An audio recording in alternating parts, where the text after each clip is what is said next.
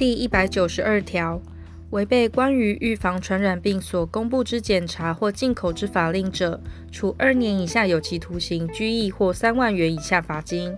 暴露有传染病菌之尸体或以他法散布病菌，致生公共危险者，亦同。第一百九十三条，承揽工程人或监工人于营造或拆卸建筑物时，违背建筑数成规，置身公共危险者，处三年以下有期徒刑、拘役或九万元以下罚金。